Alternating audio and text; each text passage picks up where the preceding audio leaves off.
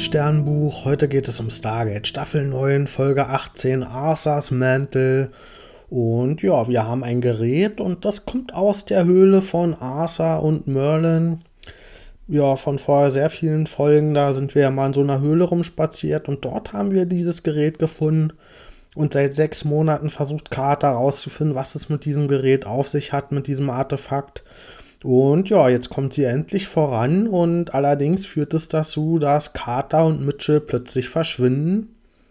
Und ja, die sind aber nicht komplett weg, sondern eigentlich noch da, aber in einer anderen Dimension. Aber sie sind ja halt jetzt unsichtbar im Stargate Center, sondern schwören da jetzt so als Geister rum und können mit niemandem interagieren. Und ja, das ist ein richtig schlechtes Timing, weil sich nämlich rausstellt, dass diese OY-Mönche inzwischen ja so ein Doomsday planen und mm, ja, der ist nicht mehr weit entfernt. Und sie haben auch die Sodans angegriffen. Die Sodans, die bitten jetzt dem, ja, unser Stargate-Team um Hilfe. Und ja, wir kommen allerdings zu spät, das stellt sich raus. Hm, die wurden angegriffen und zwar von Wollneck. Das ist eigentlich selbst auch ein Sodan. Und ja, der war damals eingesperrt auf der Stargate Center Seite und ja, während Mitchell ja bei den Sodans war und dort trainiert hatte. Und ja, besonders von T-Alk ist dieser Wollneck so ein Nemesis und so ein Erzfeind geworden inzwischen. Und ja, es hat sich herausgestellt, dass dieser Wollneck von den OY verzaubert wurde und ja, dadurch ist der jetzt quasi bö nochmal böser geworden, als er eh schon war. Und der hat jetzt die ganzen Sodans alle abgeschlachtet durch diese Verzauberung. Und ja, die sind jetzt wirklich fast alle tot, bis auf einen, der hat überlebt. Und ja, dieser Wollneck hat zu allem Übel auch noch den Beam-Mechanismus von den Sordans kaputt gemacht, sodass wir jetzt nicht mehr wegkommen. Weil, ja, Tialk, der ist ja jetzt zu diesem Planeten gereist, um zu gucken, was es da auf sich hat. Und jetzt muss sich Tialk eben auf die Jagd nach diesem Wollneck machen. Und der kriegt noch Hilfe. Mitchell, der ja inzwischen Geist ist, der hat sich gesagt, ich kann jetzt hier meinen Kumpel Tialk nicht alleine lassen, sondern ich reise da hinterher. Und ja, dieser Wollneck, der kann mir sowieso nichts anhaben. Ich bin ja gerade eh nur ein Geist. Und deswegen versucht er jetzt eben hier Ablenkungsmanöver zu starten und Tialk ein bisschen zu helfen, ja, diesen Wollneck zu besiegen. Währenddessen ist auch im Stargate Center was passiert, nämlich haben die die Überwachungskameras sich angeguckt und die sehen dort eben, dass tatsächlich ja, Mitchell und Carter verschwunden sind, als sie an diesem Gerät dort rumgearbeitet haben.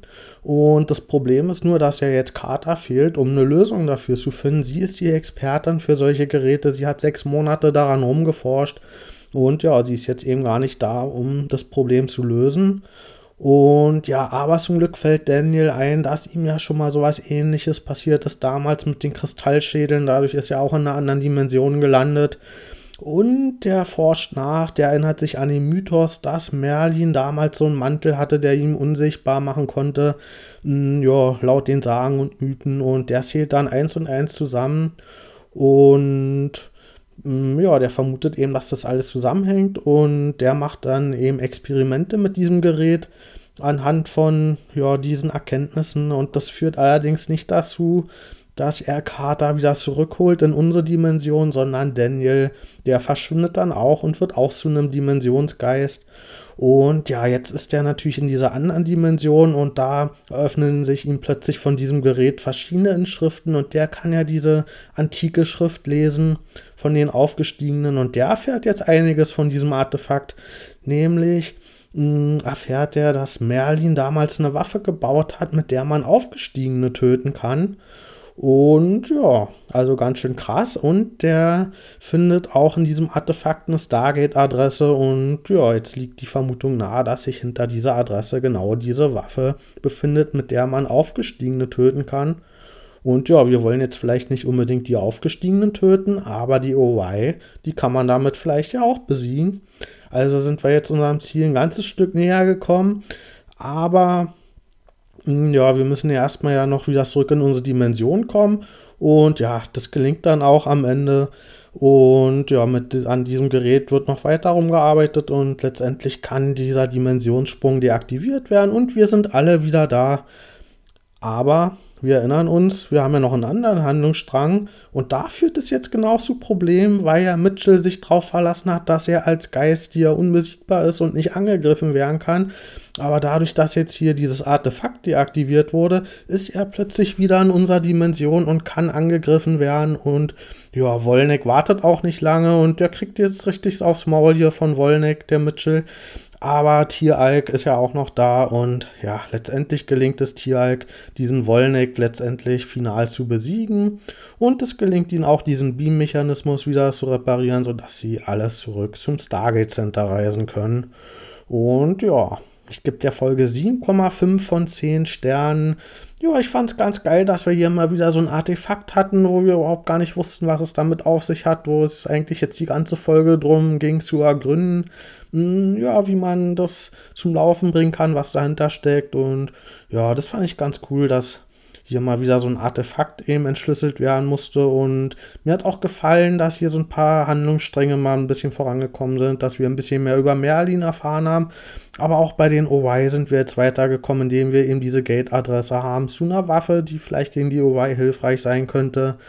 Und ja, insgesamt finde ich es wirklich eine gute Idee hier, diese Zauberei von Merlin mm, ja, in Verbindung mit diesen Antiken zu bringen, die ja durch ihre Technologie und sonst was eben ja Sachen machen konnten, die eben aus Sicht von einer Mittelaltergesellschaft wie Zauberei aussehen. Und ja, das fand ich hier wirklich eine gute Idee von der Serie, dass sie diese Mythen und Sagen verknüpfen mit unserem ganzen Stargate-Kosmos. Und ich finde, das passt hier wirklich gut rein ins Konzept und ja, fand ich hier wirklich eine gute Idee, das rückwirkend zu verknüpfen, dass das eben gar keine m, hm, echte Zauberei war, aber dass das auch nicht nur daher erzählte Mythen und Sagen waren, sondern dass da jetzt eben in unserer Stargate-Welt so ein echter Kern hintersteckt, einfach weil wir ja wissen, dass es Wesen gibt, die so krasse Technologie und Erkenntnisse haben, dass sie sowas wirklich umsetzen können. Und ja, deswegen Fand ich hier wirklich eine gute Idee. Und mir hat auch gefallen an der Folge, dass hier Mitchell hm, sein Kumpel T-Alk hinterher eilt, obwohl er nur ein Geist ist, um ihm irgendwie helfen zu können. Und ja, da wurde hier gezeigt, dass die eben inzwischen schon so ein Band aufgebaut haben, so ein freundschaftliches. Und ja, die haben eigentlich so richtig viel noch nicht gemeinsam erlebt, aber so viel Zeit haben wir ja auch nicht mehr, um hier noch ja, solche Verbindungen aufzubauen. Und da fand ich das ja echt auch eine gute Idee, das in dieser Folge so ein bisschen mit zu zeigen, hm, dass eben Mitchell, dass Tiag ihm wirklich wichtig ist, sodass er hier auf eigenem Risiko auf diesen Planeten reist, um ihm irgendwie ja, Tialk helfen zu können. Und ja, natürlich ironisch, dass am Ende er von Tialk gerettet werden musste. Also Tialk hätte diese Hilfe vermutlich am Ende gar nicht gebraucht. Aber ansonsten habe ich auch ein paar Kritikpunkte an der Folge, nämlich ich fand die Sodens hier ziemlich verschwendet. Also ich weiß nicht, wieso wir die erst aufbauen und dann zehn Folgen lang oder so ruhen lassen und jetzt kommen die eben wieder, nur um fast komplett ausgelöscht zu werden. Und ja, ich fand auch, dass hier diese Nemesis-Geschichte mit Wolnik viel zu schnell aufgelöst wurde und letztendlich hat Tjalk den ohne Probleme platt gemacht. Da hat mir so ein bisschen Drive in der Inszenierung gefehlt. Das ist nicht wirklich emotional geworden. Ja, das ja, war irgendwie für mich ein bisschen zu billig und schnell jetzt hier weg inszeniert. Hm, da hätte ich mir ein bisschen mehr Aufbau gewünscht. Da hätte man vielleicht nicht sich so zehn Folgen Zeit lassen müssen und das jetzt so von 0 auf 100 wieder aufgreifen, sondern hat man vielleicht nach und nach immer mal wieder so ein paar Geschichtchen und Rivalitäten noch einbauen können, anstatt dass das jetzt so ja in dieser einen Folge hier schnell abgefrühstückt wurde. Fand ich ein bisschen zu schnell dahin gewascht.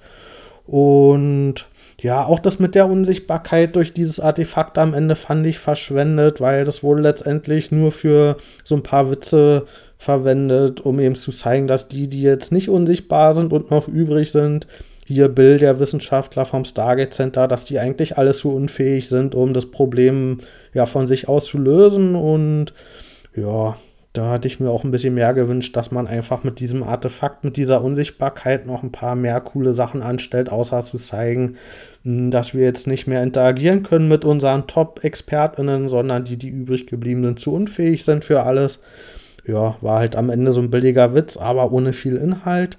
Und ja, generell frage ich mich halt, wieso sie ja diese guten Ideen und Handlungen, die sie am Anfang haben, jetzt so lange ruhen lassen also ich frage mich, ob das überhaupt eine gute Idee ist, das so aufzuziehen in so einer Staffel. Also wenn man eben eine Handlungen im Kopf hat, die man erzählen will, dann sollen sie die halt auch erzählen. Und das haben sie ja am Anfang der Staffel auch gut gemacht. Da haben sie wirklich so sechs, sieben Folgen am Stück hm, die Handlungsstränge relativ streng, stringent verfolgt und ja am Stück erzählt und da ist man dann eben auch am Ball geblieben und jetzt ist das alles so, wurde gestreckt über viele Folgen, ist ewig liegen geblieben und ja, das tut so eine Handlung halt nicht gut, wenn das so hin und her gezogen wird. Dadurch verliert die an Momentum, an Drive und an Spannung und mm, ja, aber umso mehr freue ich mich, dass da jetzt hier eben zum Ende der Staffel wenigstens mal wieder neue Bewegung reingekommen ist und ja, wir sowohl bei den Sodans einen Abschluss gekriegt haben, aber vor allen Dingen auch bei den Orions hier so einen neuen Hinweis haben, was wir gegen die machen könnten und jetzt mit dieser Stargate-Adresse hm, ja, so einen neuen Hinweis haben, wo es jetzt weitergehen könnte. Also dann, bis bald.